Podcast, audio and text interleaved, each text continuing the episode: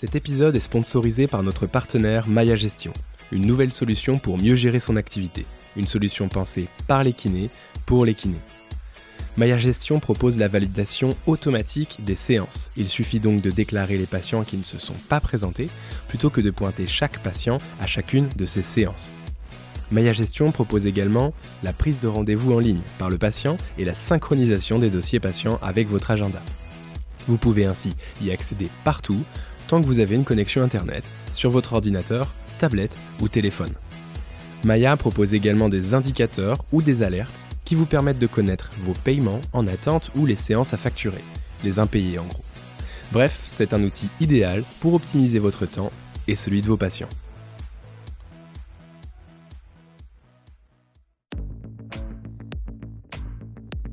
Salut, je suis Marius Lebray, cofondateur d'Health Impact, organisme de formation pour les kinésithérapeutes et les professionnels de santé. Avec Kinémania, je te propose de rencontrer des kinés ou des professionnels de santé qui ont un parcours un peu atypique et une vraie expertise. Je suis certain que mes invités vont t'inspirer et j'espère qu'ils t'apprendront énormément de choses. Bonne écoute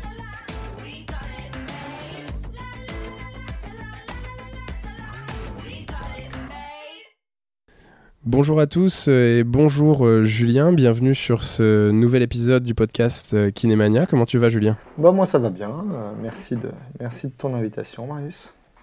Je suis ravi de pouvoir discuter avec toi aujourd'hui. Julien Grouès, parce que je n'ai pas donné ton nom dans la présentation. On est, on peut dire, bah, des, des, copains de promo, puisqu'on avait fait nos études ensemble. Ouais, ouais, ouais, ça nous remonte à quelques années en arrière maintenant, mais ouais, ouais, on a, on a été copains de promo il y a quelques années. Ça, fait, ça, fait, 12 ans, je crois. Euh, peut-être, peut-être. En tout cas, ça fait à peu près une dizaine d'années ouais, tu dans, dans, ce que je pourrais qualifier de ma première promo après que j'aille faire d'autres choses pour reprendre ensuite les études. Mais ouais, ouais, on a passé, on a passé deux années de promo ensemble. Moi, ce ça, il y a une dizaine d'années. Ouais. C'est ça. Aujourd'hui, euh, bah, je t'ai sollicité pour qu'on enregistre euh, cet épisode, pardon, parce que tu as, comme euh, mes autres invités, une activité un peu atypique. Tu as eu une activité un peu atypique en tant que kiné. Et tu as actuellement une activité atypique. Je, je m'excuse d'ailleurs auprès de, nos auditeurs actuellement parce que je suis, comme vous pouvez l'entendre, particulièrement grippé. Alors c'est pas le Covid, j'ai de la chance, mais c'est tout comme. Donc vous m'excuserez pour, euh, pour mes, les sons gutturaux qui sortiront de ma bouche pendant, pendant cet épisode. Euh, ceci étant dit, est-ce que tu peux te présenter à nos auditeurs, euh, Julien Et ensuite, tu verras, j'ai pas mal de questions pour cet épisode. Je te laisse la parole. Ouais, pas de souci. Bah, comme je te disais déjà, merci de, merci de l'invitation. donc moi, je suis diplômé bah, de Rouen, comme on l'a évoqué avant, il y a une petite dizaine d'années. J'ai exercé euh, initialement en périphérie de Rouen, à mi-temps SSR gériatrie, et à côté une activité libérale euh, exclusivement à domicile. Je suis arrivé en Bretagne pour suivre ma compagne par la suite, où j'ai eu une autre activité salariée qui était en EHPAD et en gardant de l'exercice à domicile. Et ce que tu évoquais comme activité atypique, c'est que j'ai été ensuite pendant 4 ans coordinateur d'action de prévention des chutes au sein mmh. d'une association, euh, tout en gardant une activité de soins euh, toujours à domicile à côté. Et là, depuis, euh, depuis début janvier, j'ai fait le choix d'être uniquement sur une activité de soins à domicile, avec quelques formations à côté, notamment auprès de personnel soignant, mais, euh, mais mhm. quasi exclusivement aujourd'hui sur euh, une activité de soins à domicile euh, en zone rurale. Qu'est-ce que ça veut dire coordination des activités de prévention des chutes? Alors, prévention des chutes, je comprends, mais en quoi ça consiste d'être coordinateur de tout ça? Donc mon rôle au sein de... Je travaillais à Kiné Prévention à l'époque, et mon rôle au sein de mhm. Kiné Prévention, c'était d'aller chercher les subventions, possible sur la prévention des chutes de la personne âgée. Donc c'est principalement d'aller monter des dossiers auprès des conférences des financeurs qui nécessitaient au préalable bah, un état des lieux des kinés intéressés pour animer en prévention des chutes sur le territoire. Et une fois qu'on avait euh, les kinés intéressés et les subventions, c'était toute la mise en place des actions. Donc ça allait de la réservation des salles, au contact avec les partenaires, à l'accompagnement du kiné pour la conférence, pour l'atelier, au bilan ensuite de, toutes ces actions pour euh, valoriser le programme. Derrière aussi, l'idée était de valoriser la kinésithérapie hein, et euh, de valoriser ce programme pour continuer à pérenniser les ateliers pour vous donner une idée, sur euh, l'année, on va prendre avant Covid, parce que ça nous a chamboulé un petit peu, tous ces éléments-là. L'année avant Covid, on avait une cinquantaine d'ateliers sur la Bretagne à peu près dans l'année. Ok, et c'est toi qui coordonnais ces 50 ateliers C'est moi qui coordonnais avec l'aide d'une assistante ces 50 ateliers, oui. Ça te prenait combien de temps sur ton, en termes de proportion sur ton temps de travail dans une semaine?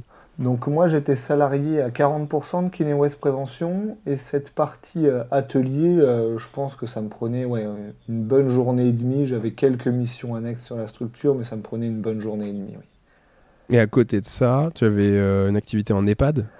Auprès de patients en gériatrie Ouais, à côté de ça, une fois que j'étais salarié à Kiné West Prévention, j'avais quitté mon activité de salarié en EHPAD. Par contre, j'avais une activité libérale. Mmh.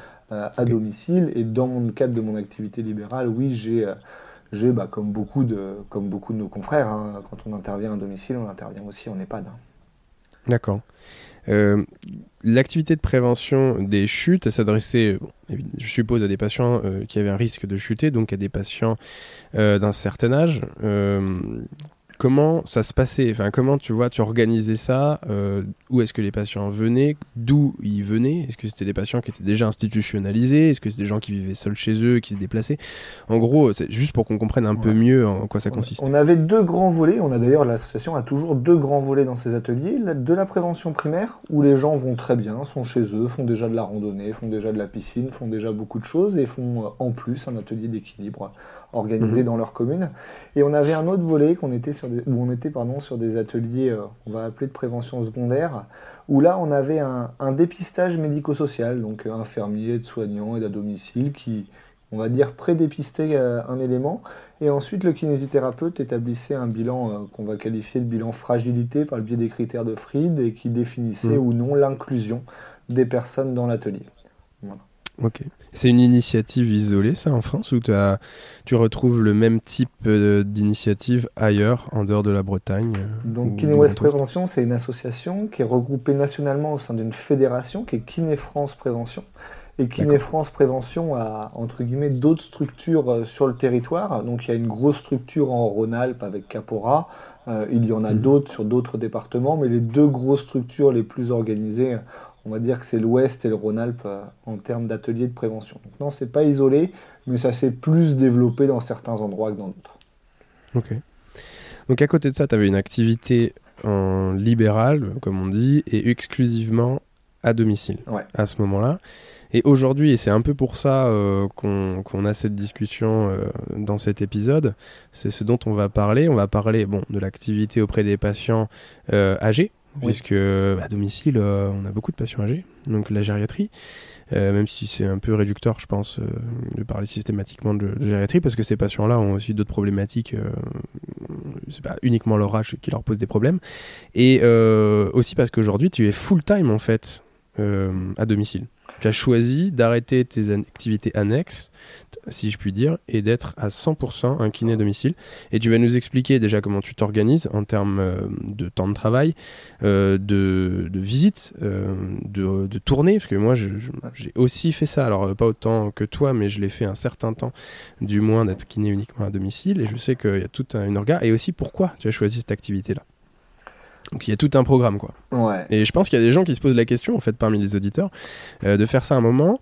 Euh, ils se posent la question parce que parce qu'en fait euh, il y a un côté financier déjà qu'on va peut-être aborder.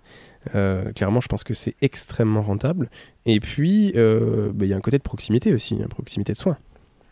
Ouais. Il y a avec les gens. Il y a le côté il y a le côté intérêt financier, il y a le côté il y a le côté proximité, mais il y a aussi un côté non négligeable qui est le côté flexibilité. Ah euh, moi, quand j'ai démarré mon activité professionnelle, euh, je ne savais pas si je voulais rester sur Rouen à l'époque ou si je voulais bouger. Et que euh, moi, le côté être assistant de quelqu'un, ça m'a jamais trop plu. Mhm. Donc, je suis plutôt à être à mon compte. Sauf que être à son compte, avoir un cabinet et de se dire deux ans après j'ai envie de bouger, ça fait un sacré fil à la patte pour être poli. Ouais, euh, donc par contre, pourquoi le domicile euh, bah, Je dirais comme beaucoup de collègues, euh, et, on démarre dans l'activité là où on a eu un stage qui nous a marqué. Et moi, c'est un stage libéral avec un collègue qui faisait que du domicile en périphérie de Rouen, qui m'a extrêmement intéressé en termes de pratique à domicile Et alors que mhm. j'avais une idée de la pratique à domicile très désastreuse, je suppose. Très, euh, le, le, mémé qu'on peut entendre par moment, j'ai découvert une approche complètement différente de, de l'activité à domicile et, euh, et ça m'a énormément plu. Et euh, je dirais que si aujourd'hui je reste à domicile, euh, la singularité avec le patient à cet instant chez lui est quelque chose que, qui m'attire beaucoup et qui m'intéresse beaucoup. Mais c'est surtout cette flexibilité d'agenda où en fait les gens ils sont chez eux et c'est toi qui y vas donc si tu as un quart d'heure, 20 minutes, une demi-heure de décalage horaire, ça change pas grand-chose. A contrario du cabinet où les gens ont organisé leur agenda pour venir. Quelquefois mmh. ont changé leurs horaires de boulot parce qu'il n'y euh, avait pas de place dans le cabinet, donc ils se sont organisés pour venir. Les contraintes ne sont pas du tout les mêmes. Donc aujourd'hui, pourquoi je fais du domicile? Euh, Pour cette flexibilité et parce que j'adore bosser avec les personnes âgées c'est un, pour hmm. moi un bonheur au quotidien de, je dirais, de, participer euh, au maintien à domicile. Moi, je me positionne comme ça aujourd'hui quand j'interviens, euh, quand je me présente aux étudiants, quand je me présente aux collègues, aux amis. Je participe au maintien à domicile des personnes âgées et, euh, et je trouve ça extrêmement valorisant de se dire qu'on a réussi à quelquefois permettre à quelqu'un de, bah, de finir ses jours chez lui alors que sinon il aurait été institutionnalisé. C'est extrêmement intéressant moi, c'est hmm. quelque chose qui que j'aime beaucoup. C'est vrai que tu fais partie du, maillage de soins à domicile, euh, dont parfois le pilier euh, est l'infirmière, l'infirmière libérale, euh, dans certains cas, et ça peut être le kiné, effectivement, chez ces patients-là. Tu parlais du, de la flexibilité du temps de travail. Alors, je voulais te poser une question parce que certes, c'est vrai que quand on a un cabinet, euh, les gens organisent leur emploi du temps par rapport à toi, puisque tu leur donnes un rendez-vous et ils s'arrangent pour être là. Et de fait, quand tu as un peu de retard, euh, ça leur plaît pas, ça leur plaît pas beaucoup, ce que je peux comprendre. Mais à domicile, c'est un peu le cas aussi, euh, finalement, parce que. Alors, je pense que ça dépend comment tu abordes ton patient, comment tu expliques les choses, mais euh, parfois, les gens ont leurs petites habitudes. Tu vas, tu vas me dire ce que tu en penses, mais tu vois, tu vois où je veux en venir, je pense. Et, euh, et quand tu as un peu de retard, parce que, en fait, tu as pris trois feux rouges plutôt que trois feux verts, ou le patient d'avant, ça allait pas bien, il a fait un petit malaise vagal, et voilà, il fallait s'en occuper. C'est parfois un peu difficile, difficile à gérer, malgré tout. Est-ce que ça t'arrive, toi, et comment tu fais pour gérer ça? Parce que c'est des, des vrais soucis.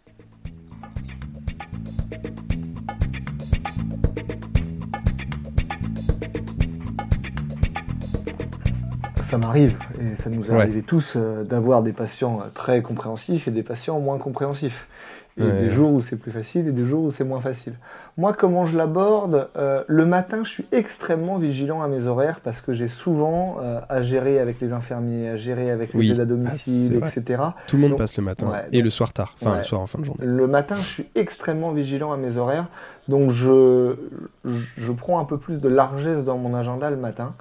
Par contre, l'après-midi, euh, je dis aux patients, je passe autour de 14 heures, autour de 15 heures.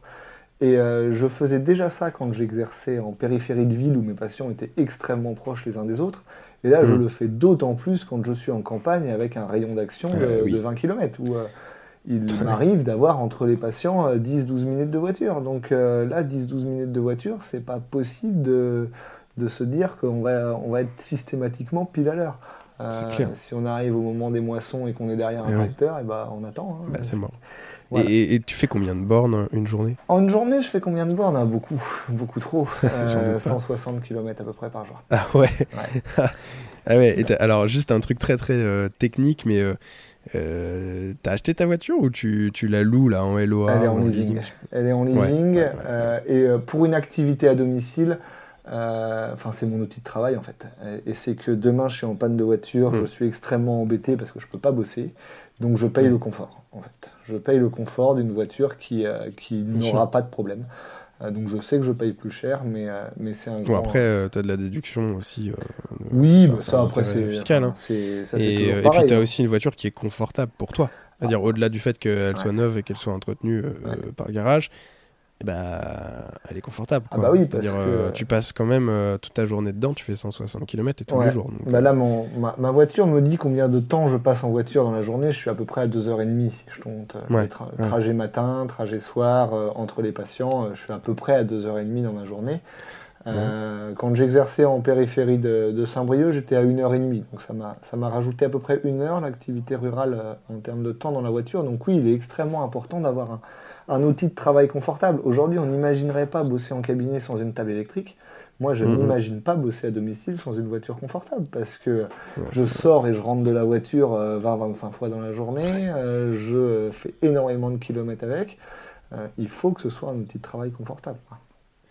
Et euh, quel type de patients tu vois dans tes journées type Euh, Quel profil ils ont ces, Ouais. ces patients J'ai, euh, j'ai, on va dire, deux grands types de profils. On pourrait en mettre un d'autres, mais je vais, je vais mettre deux grands types. J'ai le post-opératoire immédiat, qui est... euh, qui Donc est- pas spécialement âgés dans ce cas. Ah non, pas spécialement âgés, mais les patients qui sortent d'hospitalisation euh, pour euh, bah, suite à une opération et qui peuvent pas encore aller au cabinet. Typiquement, euh, rupture de la coiffe à droite euh, et se faisant opérer, bah, ils peuvent pas conduire parce qu'ils n'ont pas encore la possibilité d'aller sur le levier de vitesse. Et bah, je les vois à domicile avec un relais en cabinet dès qu'ils sont en capacité d'aller en cabinet. Moi, j'ai toujours dit, je fais du domicile pour les patients qui ne peuvent pas sortir de chez eux. Si les gens peuvent sortir Oui. de chez eux, c'est pas à moi, pas à moi de les Mhm. voir à domicile. Ou ça m'est arrivé quelques fois, mais dans ce cas-là, avec un dépassement sur exigence. Une exigence du patient, et je fais systématiquement dans ce cas-là un dépassement. Qui, pour plus, c'est information, justifié, hein, est systématiquement à 10 euros. Je pars du principe que je me suis calé sur le tarif des médecins, après j'aurais pu choisir autre chose, mais euh, je le mets systématiquement à 10 euros dans ce cas-là par séance. Ça t'est arrivé beaucoup Moi, je Depuis que j'exerce mais- deux fois. Ok, deux ouais, fois. ouais, ouais. Donc, euh, Mais sur des prises en charge longues parce que... Ouais, j'ai eu le cas pour une personne qui avait une ma- la maladie de Parkinson, que je voyais Mhm. euh, une fois par semaine, une fois tous les 15 jours, ça dépendait des périodes. Et j'ai eu ça euh, sur un maintien. C'était quoi? Enfin, quelqu'un qui pouvait euh, aller au cabinet parce que le cabinet était juste en face de chez lui, mais qui ne voulait pas Mhm. y aller. Donc bon, Ok. voilà. Mais c'est euh, c'est extrêmement rare. hein. Ça fait sens. hein. Oui, je, je suppose. Mais euh, pour le coup, le dépassement d'exigence ici, je pense qu'on est, en- on est en plein dedans. Ah bah oui, c'est enfin le dépassement pour exigence. Si on reprend ce que dit la convention, c'est exigence du patient. Là, on était pleinement dans une exigence du patient. Donc, D'accord. euh, donc voilà. Mais Donc bon. du, du post-op frais et... Post-op frais, euh, du post-chute, parce que enfin, c'est ce Ouais. qui m'intéresse le plus, franchement. C'est le post-chute Ah ouais. immédiat, c'est euh, c'est ce que, ce que j'adore le plus. La personne qui a chuté euh, dans les 2-3 jours avant, euh, on me prévient et là je, où je bouscule mon agenda pour les voir, parce que je trouve ça à la fois très intéressant pour moi et pour le patient. Euh, casser un syndrome post-chute euh, dans les, des- Mm. dans les 48 à 72 heures, c'est c'est vrai que la prise en charge, oui, oui, clairement. Euh, Avec ces patients-là, là, pardon, on a vraiment l'impression qu'on peut les améliorer euh, rapidement et efficacement. Euh, on va surtout éviter un glissement chez ces gens-là. Ouais, Parce que ouais. quelqu'un qui chute. Ah oui, qui- c'est ça que j'entends, hein, c'est que tu, arrives à les sortir d'une certaine torpeur, euh, que tu imagines bien, euh, bien pire si t'avais pas, si t'étais pas intervenu, quoi, clairement. Ah bah si, euh, si c'est deux mois après que je les vois, euh, Mais, forcément euh, c'est euh, c'est plus dans les mêmes conditions. Catastrophe. Après j'ai bah, après, j'ai ce que je vais qualifier du maintien à domicile difficile. hein. On en a tous des, des personnes âgées chez elles où c'est compliqué et on est là pour, bah, pour maintenir l'autonomie à l'intérieur du domicile. Euh, Mm. On peut parler de l'inadéquation de la convention Sécu avec le quotidien, mais comment Ouais. on code ces gens-là, euh, c'est toujours la grande question.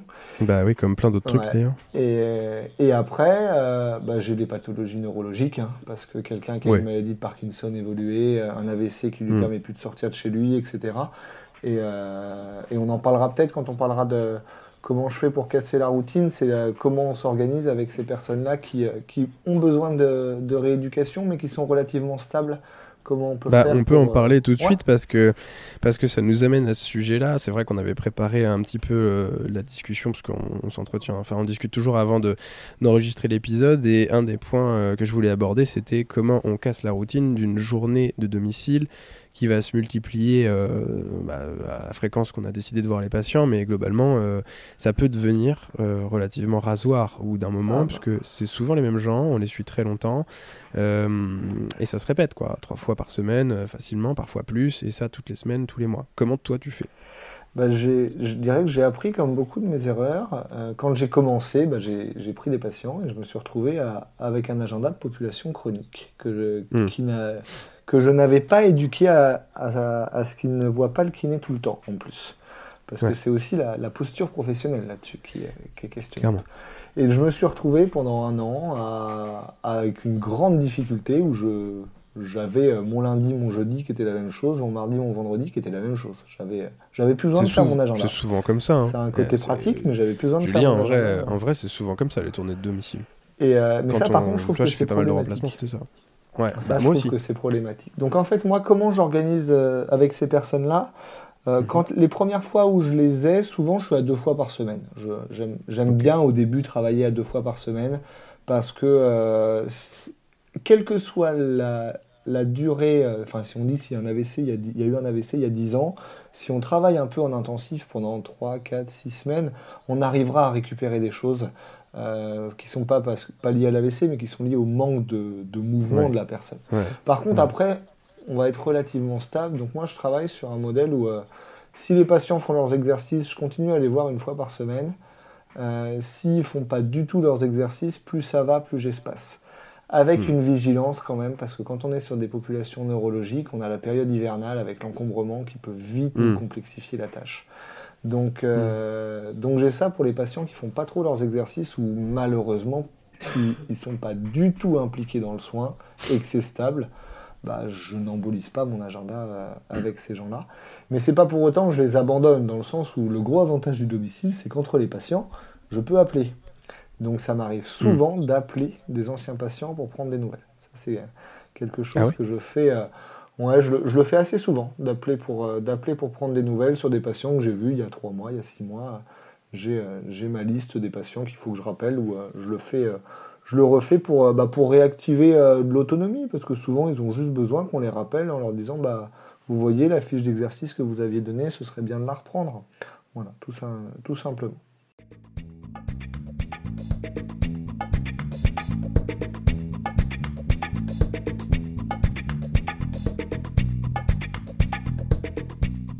Et au-delà de l'autonomie que tu pourrais réactiver avec, ce, avec ces appels, est-ce que tu le fais pas aussi pour, euh, pour voir ce qui se passe à, à distance? Est-ce que tu dois pouvoir te rendre compte si les gens euh, sur la, la, centaine de patients que tu as pris en charge, euh, combien finalement ont poursuivi euh, les exercices, combien sont mm. totalement arrêtés? Enfin, tu dois avoir, tu dois avoir une mini étude clinique de, de, de, de cohorte dans la tête. Toi. Ouais, ça, ça, me permet ça, ça pourrait me permettre d'avoir cette idée-là, mais ça me permet aussi surtout de savoir comment ils vont ces gens-là. alors qu'on m'avait demandé d'aller les voir deux fois par semaine, où j'ai fait le choix d'aller les voir de moins en moins. Mais pour autant, je veux pas non plus les abandonner. Euh, l'idée de, de vouloir tout le temps autonomiser les gens et de, leur dire qu'il faut tout le temps bouger, euh, c'est complexe. On le voit bien, nous, mm. quand on nous dit euh, qu'il faut faire une heure, une heure et demie de sport par semaine, qu'il ne faut pas faire deux jours sans sport. nous, on ne le fait pas. Donc pourquoi on va obliger les patients qui sont dans une situation complexe, s'ils sont enfermés à leur domicile, quel est l'intérêt pour eux d'aller euh, d'aller euh, se mettre debout à côté de la chaise, d'aller faire des squats, d'aller faire du nipodal, d'aller faire des pointes de pied? Enfin, il n'y a pas d'objectif, pas d'intérêt si on les si on les pousse pas un peu. Donc c'est aussi hmm. pour euh, pour garder ce lien là et, et aussi faire savoir que si jamais il y a une rechute, que tout de suite ils m'appellent et qu'ils n'attendent pas un mois, deux mois pour hmm. pour avoir une suite. Quoi. Donc ouais, je, je rappelle souvent les patients. Et puis sinon, euh, j'ai un modèle où euh, je préfère faire 6 euh, semaines où je les vois 3 fois par semaine et après une pause de, 3, 4, 6 mois, plutôt que de les voir 2 fois par semaine tout le temps ou une fois par semaine tout le temps. Et tu leur dis ça dès le début de la prise en charge ah Parce que j'ai trouvé que c'était hyper important d'être méga clair dès le début, même si ça peut paraître un peu bizarre à certains patients quand tu leur annonces en fait le menu en leur disant bah voilà, moi je fais comme ça, au bout de tant de temps, il est probable qu'on bah, réduise. Euh, tu vois ce que je veux dire? Et euh, tu sais, ils te regardent souvent un peu interloqués, ils se demandent pourquoi tu es en train de leur, euh, de leur expliquer ce qui va se passer. Mais je trouve que c'est hyper important parce que si tu le dis pas dès le début, tu peux pas euh, réinvoquer ça six semaines plus tard ou trois mois plus tard en disant vous vous souvenez on en avait parlé c'est important que maintenant vous vous fassiez un peu un peu tout seul et moi je vais venir de moins en moins ouais bah, au, tout début je le faisais pas hein, quand j'ai commencé à travailler Et en Ouais. fait, euh, c'est aussi pour ça que j'avais énormément de mal à les sortir de mon agenda, ces gens. Hyper dur de sortir des, des gens, euh, enfin, de, de réduire le nombre Ouais. de séances sur certaines prises en charge. D'autant plus quand pas. le médecin derrière euh, pousse à ce qu'il y ait toujours deux séances par semaine. euh, voilà, ça c'est. Ouais, ouais, ouais. Bah oui, parce que c'est la solution de facilité Ah bah. pour lui. Euh, c'est vrai, hein, disons-le. T'as ton patient qui te le demande, euh, tu dis bah oui, va, Bah oui, et faut puis un, patient qui a une maladie de Parkinson qui demande de la kiné régulièrement, euh, c'est totalement dans les recos, c'est cohérent. euh, Enfin le médecin il aurait Sauf tort de pas faire si autrement. le serait- patient, il- oui, mais si le patient peut aller au cabinet, comme tu l'as dit, toi, tu es un kiné de domicile, tu es là pour répondre à une problématique de, de, comme tu l'as dit, de maintien à domicile. Donc je, je l'explique maintenant dès les premières séances. Je leur dis, bah, je... déjà par téléphone quand ils m'appellent et qu'ils me disent euh, Ouais. c'est trois séances par semaine sur l'ordonnance, je dis bah, on, verra euh, quand on, se- on verra, on fera le point quand on se verra. Euh, on verra en fonction de, de ce que vous avez besoin, en fonction de mes disponibilités, parce que j'ai pas non plus envie de me retrouver euh, bloqué dans mon agenda avec, a rien de pire. avec trop de patients non plus. C'est vraiment frustrant hein, de ne pas pouvoir bouger. ah ouais, c'est c'est très très complexe.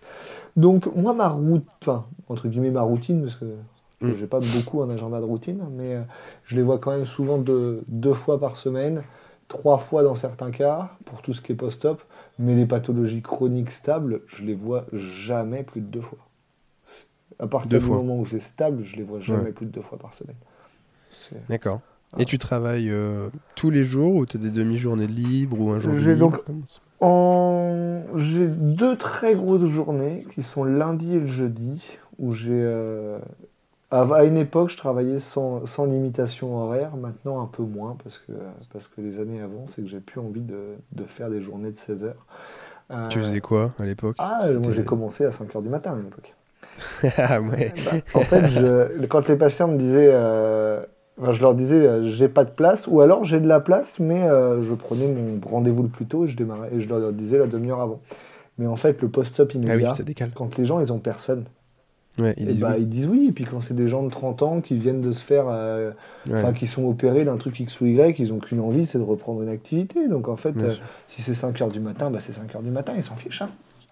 Et tu terminais à quelle heure ces jours-là?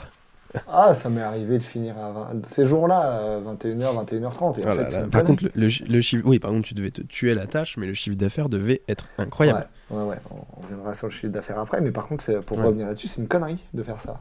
C'est Oui, qu'en fait, c'est des pièges du système à l'acte, et en plus, en fin de journée, on n'est plus pertinent dans ce qu'on fait. On Non. est en train de juste reproduire la séance d'avant. Donc, euh, reproduire un système qui, qui est avantageux pour personne. Ouais, qui est avantageux avantageux pour personne. Donc, euh, donc voilà. Sur le côté chiffre d'affaires, euh, t'évoquais la, la question de la voiture et du leasing. Euh, Hmm. En fait, il y, a une- il y a une grande différence entre l'activité en cabinet et l'activité à domicile, c'est les charges. C'est qu'en fait, moi, mes seules charges, c'est ma voiture. Ouais. C'est allez, le repas le midi, parce que comme j'ai pas de cabinet, je vais pas me prendre un truc à manger au cabinet, donc euh, je vais Ouais. manger en général en brasserie, parce que j'ai arrêté les sandwichs sur le pouce, parce que ça, Ouais. c'est pas la solution. Euh, donc en fait, Ouais, puis, finalement, tu peux te permettre. hein. Parce qu'en fait, tu n'as aucune autre charge. j'ai aucune autre charge. J'ai aucune autre charge. Donc ça, c'est euh, la, la première grande différence. Euh, moi, pour vous donner une idée, en, en coût de petit matériel, oh, depuis que j'exerce, j'ai dû avoir 2000 euros en tout. C'est à peu Mm. près le coût d'une bonne table électrique aujourd'hui. hein. Donc euh, euh, Mm. euh, c'est dérisoire. Et à côté de ça, j'ai euh, une rémunération par séance qui est plus élevée. Dans le sens où j'ai l'acte classique, auquel on ajoute soit 2,50€, soit 4 euros. Sauf que rajouter 2,50€ ou 4 euros à nos actes habituels, c'est rajouter Mhm. entre 15 et 20% de, nos de notre euh, coût de séance. Donc Ouais, en fait, par patient, je gagne entre 15 et 20% de plus. Hmm. Par contre, il y a une contrainte à tout ça, c'est que alors qu'en cabinet, on peut quelquefois, en fonction du fonctionnement de certains cabinets, avoir plusieurs patients en même temps, Ouais, bien sûr. c'est pas du tout quelque chose de possible à domicile. Ah non. Donc c'est, euh, enfin, je respecte stricto sensu la convention. Euh, pour vous donner une idée du coût moyen par patient, quand j'ai, quand Mhm. j'avais pas d'indemnité kilométrique, quand j'étais en périphérie de, de Saint-Brieuc, j'étais à 21 euros en moyenne par patient. D'accord. Ce qui fait Brut. que j'avais calculé, à partir de 20 heures semaine, j'étais à Mhm. 21 euros net de l'heure. Ok. Ouais, parce que tu as des forfaits euh, en termes de. Ouais, de le- euh, euh, enfin, c'est principe, je sais pas si c'est principalement des libéraux ou des salariés qui nous écoutent. Oh, mais, euh, euh, je pense euh, bah, parce que la démographie du kiné c'est principalement libéral, donc euh, Ouais, bah, plutôt enfin, libéraux, je suppose. ouais, Mais globalement, il y a des, il y a des fixes, charges quoi. qui sont incompressibles. Euh, Bah, là, par exemple, là, tu as une voiture, c'est incompressible. euh, Et puis, tu as les charges fixes, notamment de la Carpinco, euh, Mm. et tous les trucs, euh, bah, ton, ton, ton assurance, ces choses-là. Oui, donc tu as un point, tu as un break-even, quoi, à partir duquel, euh, hop, ça. Et je l'avais calculé à 20 heures. En fait, à partir de 20 heures semaine, je basculais Mhm. à 50% de, de charges diverses et variées. Et au-delà, euh, bah, ça diminue, hein, comme euh, on a un système Bah qui oui. fait que plus tu travailles, moins tu payes de cotisations euh, en dehors des Ouais. impôts. Ouais. on est sur ce modèle-là. Ouais, donc du coup, en fait, à 20h, tu étais à 50%, et euh, au-delà, de ça- au-delà tu, re- tu payais de moins en moins. Ouais. Alors que globalement, on dit que pour une activité en cabinet euh, plutôt euh, co- commune, on est à 50%. C'est ça. C'est ça. Ce qu'on dit, c'est un, peu, c'est un peu vulgarisé, mais enfin bon. C'est, Bah, c'est la moyenne, mais après, euh, c'est Ouais. pas à toi que je vais apprendre que la moyenne, c'est pas le meilleur Ouais. indicateur. hein. Non, ça dépend, mais ouais. ça dépend. Mais ouais, ouais, bien sûr, je vois. Et, et du coup, euh, là aujourd'hui, euh, je vais pas demander ton chiffre d'affaires, mais euh, Ah, aujourd'hui, elle- hein. Mon, Oh, bah, après, mon- mon euh, chiffre, mon chiffre contents. d'affaires, mon chiffre d'affaires en soins, je suis en, par mois, je suis autour de 8000 euros. 8000 euros, d'accord. fais une, ouais, je fais par une, contre, bonne- tu je fais fais une 8000 quarantaine de- d'heures semaine en fait. Quarantaine d'heures, Ouais. euh, 8000 euros, euh, sauf que tu as une bagnole qui doit te coûter euh, 600 euros peut-être. Ouais, ou à peu près. Si je 700, compte l'essence, l'assurance avec, je suis même un peu plus haut. hein, parce que... Ouais, ouais, oui, sans, sans ça, ouais, bien Bah, sûr. Aujourd'hui, euh, juste l'essence, euh, je suis passé à 400 euros là depuis, Ouais, bah, depuis pas, ces ouais. dernières semaines. hein. Ça m'étonne pas. Donc- Mais ouais, globalement, en fait, tu es sur un 7000 euh, Ouais, avant les charges, machin. autour de voilà, ouais, c'est pas 3500, mal. hein. 4000 euros de revenus par mois sur mon activité Ouais. de soins, voilà. Pour, euh, C'est- super. parler de- Bah, moi, enfin, moi, c'est hyper confort. C'est super. Et non, puis, à, super quar- bien. et puis Après, à 40 attention, heures euh, par semaine, Oui, oui. 40 heures par semaine avec, euh, avec une flexibilité d'agenda extraordinaire. Moi, là, je, je fais demain matin mon agenda de la Mhm. semaine prochaine. Et euh, la se- euh, non, je suis en vacances la semaine prochaine, ça compte pas. Donc, je fais ce- celle de la semaine d'après. Je suis pas là le vendredi parce que j'ai autre chose à faire. Ouais. Et ben, c'est pas grave. Je décale des patients. Et comment tu fais ça quand, t'es- quand tu peux pas être là pour une raison euh, X ou Y, ou alors que tu pars en vacances? Est-ce que tu prends un remplaçant Ou comment ça se passe? Donc, euh, quand je suis pas là, euh, juste le vendredi, par exemple, euh, je m'organise pour que mes patients aigus, je les vois quand même deux à trois fois en fonction du besoin. Et Mhm. euh, les patients que je voyais deux fois, mais où si ponctuellement ils sont vus une fois, c'est pas très grave, eux, je les bascule à une fois. Donc, euh, ça, pour une journée, c'est facile. Quand j'étais sur Saint-Brieuc avec des confrères à côté, j'arrivais à m'organiser pour les patients qui avaient euh, entre guillemets le plus besoin. Je ne vais pas mettre une échelle de, de besoin en fonction Ouais, des capacités de chacun, mais Ouais. on a tous des patients qui sont un peu plus euh, indispensables que d'autres, où la rééducation est absolument nécessaire. Euh, Mhm. Je m'organisais avec des confrères. Là maintenant, malheureusement, je suis en zone sous-dotée et je suis le seul kiné dans un rayon de 20 km. Donc en fait, je n'ai pas de solution. Malheureusement, quand je ne suis en vacances, il n'y a personne. Ouais. Et tu- quand tu pars en vacances, tu pars combien de temps dans ce cas-là? Bah, C'est- juste- C'est c'est un peu, c'est une question Ouais. un peu importante parce que c'est une contrainte. hein. Ouais. Euh, tu vois, euh, il y a des gens en cabinet, ils peuvent se dire, ok, euh, je prends, je trouve un assistant pendant un mois et je Ouais. pars tout le mois d'août. Ou... Non, ça, ça m'arrive pas. Voilà. Ça, ça m'arrive pas. Je pars. Jusqu'alors, je suis jamais parti plus de 15 jours d'affilée en vacances. Euh, là, j'hésite à prendre 3 semaines en septembre prochain. Et, euh, et étant donné que je, je, serai, je sais que je vais être chez moi sur une des semaines, euh, j'hésite à faire une journée de boulot au milieu pour, euh, pour pas couper complètement pendant, pendant 3 semaines avec des personnes où, ça peut être compliqué. Hmm. Ça peut être compliqué. Donc, euh, Disons que c'est un des, des aspects négatifs euh, de ce type de, de prise en charge. Mais enfin Ouais. bon, après c'est pareil. Après, en on cabinet, a. il faut on- que tu trouves, euh, faut que tu trouves un confrère qui te remplace. Ouais. aussi. euh, Mais ça, c'est enfin, la difficulté de trouver des confrères, C'est c'est dur. c'est partout pareil. Et mais puis, après, je relativise trans. beaucoup plus là-dessus parce que euh, j'ai, euh, avant d'arriver dans ma zone sous-dotée, en fait, j'ai plein de patients où ça faisait 10 ans qu'ils avaient personne. Oui, oui, non, mais il y a ça. C'est ce que j'allais, c'est ce que je voulais te dire après, c'est que on se sent toujours un peu coupable parfois, ou du moins on cède, parce qu'en libéral, c'est un peu ce qui se passe, c'est que on se donne des grandes, des grandes règles et, avant de commencer, on se dit non, je céderai pas à telle demande, à telle chose, parce que j'ai aussi ma vie privée et puis il faut que je m'organise, faut que j'organise mon, mon, travail de façon cohérente. Et finalement, bah, quand les gens sont dans la demande, on dit oui un petit peu, mm. un peu plus. On dit oui pour un, pour deux, pour trois. Et finalement, on se retrouve à commencer à 5 heures du matin. Un peu dans l'extrême, mais bah euh, c'est arrivé, tu l'as dit. Donc euh, c'est un peu pareil pour les vacances finalement. Donc moi j'ai fait le schéma inverse. C'est qu'au début de mon activité professionnelle, j'ai dit oui beaucoup trop souvent. Mhm. Et maintenant, je dis, euh, je dis oui beaucoup moins souvent. J'ai beaucoup plus tendance à dire non d'ailleurs. des prises en charge euh, là, typiquement, on m'a appelé la semaine dernière pour que, enfin, la personne m'a appelé en me disant j'ai eu une entorse de cheville il y a deux mois, j'ai encore mal. Le médecin a mis rééducation à domicile. Bah non, en fait. non. Non, non, non. tu peux te déplacer, tu prends ta voiture, tu vas en cabinet. je vais, je ne fais pas un exercice à domicile pour, pour le juste du confort, en fait. Non, non, clairement. Et il y a un élément qu'on n'a pas mhm. évoqué, euh, qu'on n'avait pas évoqué en préparant. Il y, a une difficulté que j'ai eue dans mon exercice à domicile au début, c'est les soins palliatifs. La première fois où je me suis retrouvé avec une, prescription de soins mhm. palliatifs, mhm. Euh, où je me suis dit euh, déjà c'est quoi? Parce que soins palliatifs et soins de fin de vie, c'est pas la même chose. Très spécifique, bien et sûr. Et on se retrouve dans la situation où on est seul à cet instant T avec mm. le patient, avec la famille, euh, dans un contexte de soins palliatifs.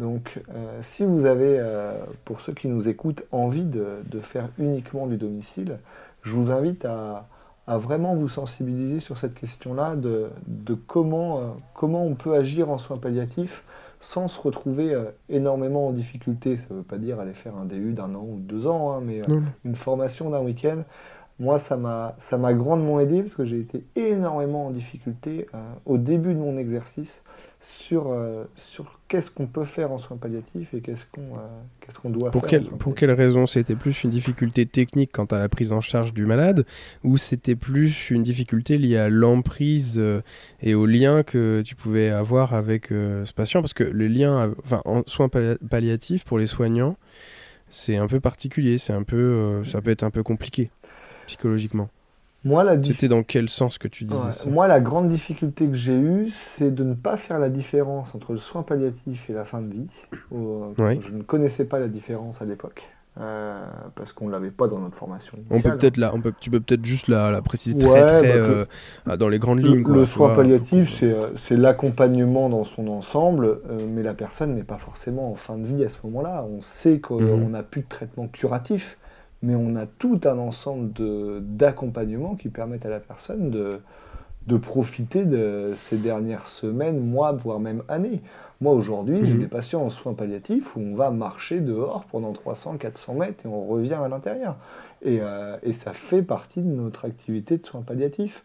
Et, euh, et ça, je ne le savais pas au début. J'étais extrêmement en difficulté sur, euh, sur ces difficultés-là. Donc, c'est pour ça, il ne faut pas du tout hésiter à, à se former sur cet élément-là, qui est pour moi celui où qui est le seul où j'ai été vraiment en difficulté en termes de, en termes de soins.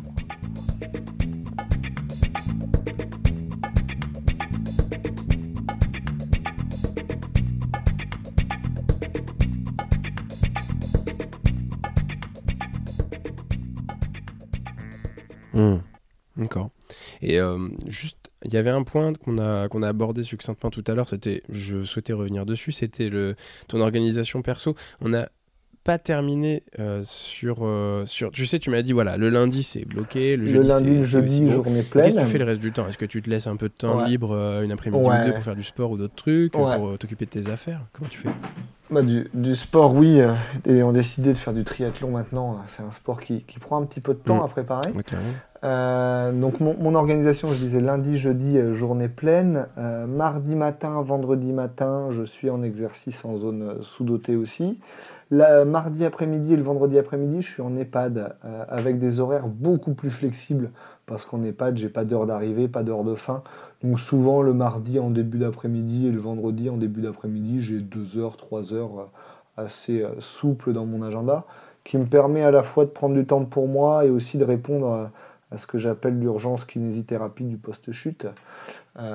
qui n'est pas une urgence à l'instant T, mais d'intervenir dans les 48 heures. Ça, me permet de libérer ce temps-là. Et le mercredi est une journée assez souple que je réserve à mes activités de, prévention, de, formation en établissement, etc., où je ne vais pas forcément les faire ce jour-là, mais ça va être ma, journée tampon où je bascule de l'un à l'autre euh, assez facilement. Donc comme ça, euh, ça me laisse un, agenda assez souple avec, euh, avec la possibilité de faire d'autres choses, que ce soit des activités associatives, que ce soit des activités syndicales, ordinales, scientifiques. moi j'aime bien toucher un peu à tout et si je veux toucher un peu à tout sans manger mes soirées personnelles, il faut libérer ce temps-là dans l'agenda professionnel. Ouais, clairement. Ok. Euh, mais, mais, finalement, 40 euh, heures, tu les. En fait, tu finis tôt, je suppose. Parce que. Ouais, tu vois, je finis. Bah, le, le, lundi et le jeudi, je finis à 19h30. 20h grand max. Oui, oui, mais c'était grosse euh, journée, c'est vrai, c'est ce que tu as dit tout à l'heure. C'est mes grosses journées, mais les autres journées, à 17h30, je suis rentré chez moi.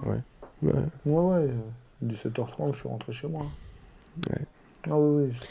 En fait, j'ai deux très grosses journées. Le fait de faire deux très grosses journées, ça me laisse beaucoup plus flexible sur les autres journées. Ouais, c'est sûr, c'est sûr. Et euh, tu parlais tout à l'heure de formation, euh, tu parlais de, la formation que tu avais faite pour te sensibiliser et te sortir un peu de la difficulté euh, quand tu as prise en charge palliative et de faire la différence entre palliatif et soins de, de, fin de vie. Est-ce que tu penses qu'il y a des, des choses, des, des, des, formations un peu spécifiques à recommander quand on veut faire exclusivement euh, que du domicile. Je demande parce que souvent dans l'esprit des kinés, le domicile c'est un peu euh, le truc pour combler les espaces euh, de cabinet, tu vois ce que mm. je veux dire? Et quand on fait que ça, bah, c'est juste qu'on veut faire un peu de fric et qu'en fait on, va faire juste lever les, genoux à mémé pendant 10 minutes et on se casse. Évidemment, je force le trait parce que c'est le but, mais je pense que c'est pas ça. Alors ça l'est dans certains cas et bon, chacun est libre de faire ce qu'il veut, mais je pense que ça peut être un peu plus complexe. voilà, qu'est-ce que tu as, qu'est-ce que as à me dire sur ce point-là, notamment sur l'aspect formation bah, bah, en formation, si on veut euh, pousser un peu plus loin que, l'aspect rééducation euh, de la personne âgée, qu'on va être tout à fait capable de faire euh, tant en cabinet mm. qu'à domicile, je m'inquiète pas là-dessus, on a une spécificité à domicile en fait, c'est qu'on intervient dans le lieu de vie de la personne. Mm. Donc on va être amené à être sollicité pour des conseils d'aménagement. Et on doit avoir l'œil sur les divers aménagements du domicile. Au-delà de la question classique du il y a le tapis dans l'entrée il y a la marche qui est mal placée, etc. Euh, avoir quelques éléments par une formation, et là je vous invite à aller vers des formations euh, faites par les ergothérapeutes, parce que c'est euh, eux leur cœur de métier initialement. donc une formation avec des ergothérapeutes sur l'aménagement du domicile. C'est pas pour autant que vous allez derrière être prescripteur de ces éléments-là, que vous allez vous faire des différents dossiers, mais avoir un œil, avoir un regard et avoir un conseil, ça peut, ça donne une plus-value supplémentaire quand même à notre euh, exercice à domicile, parce que sinon, euh, on, on, a la chance dans l'exercice à domicile de réussir à être dans le, dans le lieu de vie mm. de la personne. Tous ceux qui font du musculo-squelettique, ça vous est tous arrivé à un moment ou un autre de vous dire mais qu'est-ce que j'aimerais le voir au travail? pour comprendre pourquoi il a mal. Et bien en fait à domicile on a exactement la même chose, sauf que là on est à ce moment-là dans le domicile et on comprend sa difficulté de ah il n'arrive pas à se relever de son fauteuil dans sa salle de bain parce qu'il y a ça, comment on peut faire pour améliorer les choses? Donc voilà, c'est travailler sur, cet aménagement du domicile. Je pense que c'est euh, s'il y a une formation supplémentaire, ça serait, ça serait là-dessus. Et, et, des, et comment dire, de la formation continue sur le domaine de la gériatrie en général, c'est quelque chose que tu recommanderais? Toi, je sais que tu es formateur par ailleurs. Euh, tu formes dans différents organismes de formation, notamment aussi euh, chez, euh, chez nous, chez Health Impact. est-ce que tu penses que c'est. Alors évidemment, tu es jugé parti, mais est-ce que tu penses que ça fait sens dès le début ou est-ce que c'est peut-être mieux d'avoir une prise en charge, de laisser passer quelques mois et ensuite d'identifier les, les, bah. les, demandes et les, les besoins? Moi, j'ai tendance à dire qu'il faut qu'on aille se former là où on a un manque et que pour définir ce manque, euh, il faut y être confronté. je suis d'accord. Euh, moi, je ne prends pas en charge quelqu'un aujourd'hui comme je le prenais il y a 5 ans et dans 10 ans, je ne la prendrai pas en charge de la même manière que je la prends aujourd'hui. Euh, et on peut peut-être se dire à un moment, mince, si je m'étais formé avant, j'aurais mieux traité cette personne-là, mais mais on a un métier tellement large qu'en fait, ça sera systématique, ce questionnement-là, et il est plutôt bénéfique d'ailleurs. C'est de se dire que c'est pas parce qu'on a appris quelque chose à l'école que c'est toujours la même chose 10, 15, 20 ans après. Donc, euh, moi, j'ai tendance à dire qu'il faut, euh, il, bon, il faut se former de façon générale, se former sur les secteurs où on intervient et se former sur là où on a des manques, là où on a des choses qui nous manquent dans notre Et pour identifier ces manques, euh, bah, il faut voir des patients. Ça. Et donc, euh, je pense que je suis vraiment aligné avec ce que tu dis, dans le sens où si tu veux réussir à te former de façon euh, consensueuse et cohérente, il faut déjà que tu aies vu euh, un peu des patients du, du, domaine dans lequel tu veux te former. Tu peux pas te dire demain, tiens, je vais faire que de la rééducation d'épaule, par exemple. Donc je vais faire toutes les formations de la place sur la rééducation de l'épaule. Donc ça va me prendre environ un an. Je, je force le trait encore une fois, mais c'est un peu ça l'idée. Et ensuite, je vais commencer à prendre en charge des patients avec rééducation l'épaule. Alors, j'imagine euh, en plus que, que, c'est compliqué de créer un réseau, que ça demande de l'énergie. C'est évidemment pas possible. Et je pense que la meilleure des façons, c'est de commencer à prendre en charge ce type de patients, d'éventuellement être capable de réorienter ceux pour lesquels on se sent pas capable euh, à d'autres confrères. Donc, il faut déjà avoir un réseau. Euh, et puis ensuite, d'aller identifier les points, les points de difficulté et d'y répondre par de la formation continue. Je sais pas ce que tu en penses. C'est exactement ça. C'est exactement ça. Après, aujourd'hui, on a, on a globalement un manque de formation sur le secteur de la gérontologie. Hein. Tu évoquais l'épaule, on en a des mais pléthores. Euh, en gérontologie, euh, on en a assez peu hein, dans, le, paysage pourquoi? de la rééducation. Je pense. Pourquoi? J'ai une petite idée, mais j'attends d'avoir ton avis. Pourquoi? Euh, Je pense que la, la gérontologie au sein de la kinésithérapie, elle, elle souffre de, de la même chose que la, la personne âgée dans la société c'est que quand on évoque mhm. à quelqu'un euh, la personne âgée, il ne va jamais évoquer euh, tissu associatif, transmission, euh, il va évoquer personne lente, ça prend du temps, voilà. Donc mhm. on, souffre dans notre profession de, de, cette, de, cette vision de la société et on a, on a dans notre profession cette idée qu'il faut remettre la personne dans l'état où elle était avant son, son accident. Ce qui est peut-être mhm. possible pour du musculo-squelettique chez une personne jeune, mais ce qui n'est pas possible chez une personne âgée avec tout le contexte de la personne âgée. Mais euh, réussir à la ramener à 80% de ses capacités quand à 80 ans elle a chuté, elle s'est fait une fracture du col, c'est extraordinaire. Et euh, je pense qu'on mhm. souffre de ça et que notre, euh, notre profession n'arrive pas à accompagner la dépendance pour dire les choses très clairement. Euh, on n'est pas à l'aise avec les troubles cognitifs, on n'est pas à l'aise avec le travail euh, en collaboration avec les autres professions, on n'est pas à l'aise avec, euh, avec tous ces éléments-là. Pour, pour diverses raisons. Hein. Moi, je pense qu'il y a une question d'image aussi. Ouais, peut-être.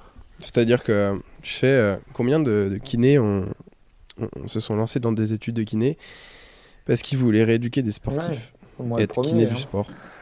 Et ouais, tu vois. Euh, ah euh, et en fait, bon, c'est le cas de pas mal de gens. Et euh, en fait, ils voulaient faire un truc qu'ils connaissaient pas. Parce que par définition, ils n'étaient pas kinés à ce moment-là. Mais je, je, jette la pierre à personne. Hein, J'ai fait la même chose. bon, je savais pas trop ce que je voulais rééduquer, mais j'avais des idées préconçues du moins.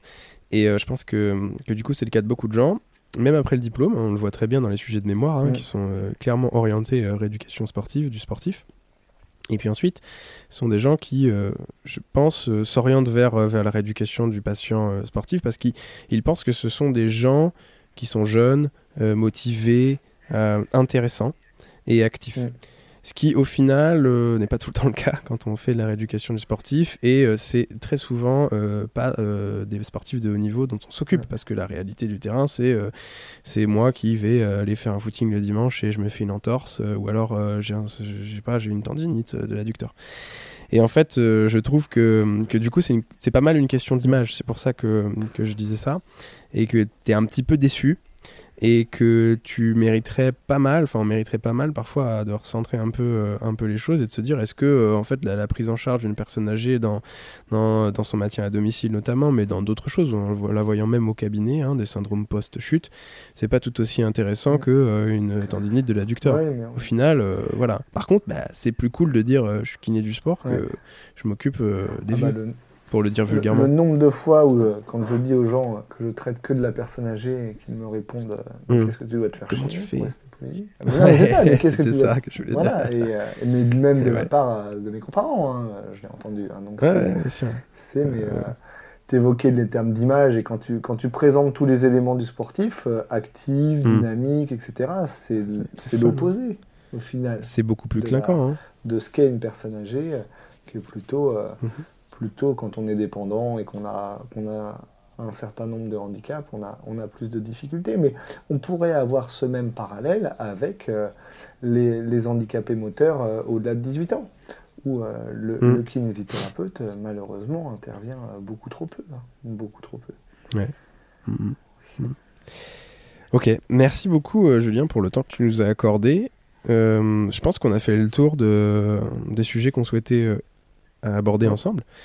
Euh, avant que tu nous laisses, est-ce que euh, je sais pas, tu aurais un message à passer ou quelque chose à dire à, à nos auditeurs?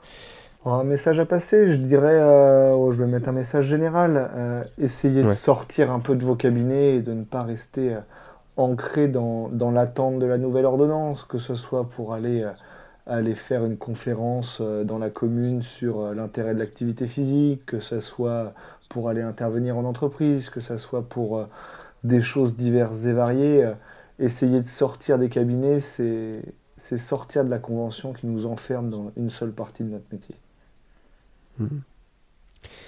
Eh ben merci sur ces bons mots. Je te souhaite une excellente soirée. Merci d'avoir accepté de participer à, bah, ce je sais pas combien de épisode, peut-être 19e ou 20e, j'ai plus j'ai plus compté. Et euh, j'espère qu'on se reverra bientôt en vrai. À très vite. Merci, Ciao. Bravo, tu as écouté cet épisode jusqu'au bout. Si tu as aimé le contenu de cet épisode, merci de le partager à au moins deux de tes confrères, de t'abonner et de mettre une note 5 étoiles sur la plateforme que tu utilises pour nous écouter. C'est hyper important pour nous. Si tu t'intéresses à la formation continue, n'hésite pas à aller faire un tour sur www.health-impact.fr. Tu y trouveras des cours de qualité avec des cliniciens chercheurs dans plusieurs champs de la kinésithérapie. D'ici là, rendez-vous au prochain épisode.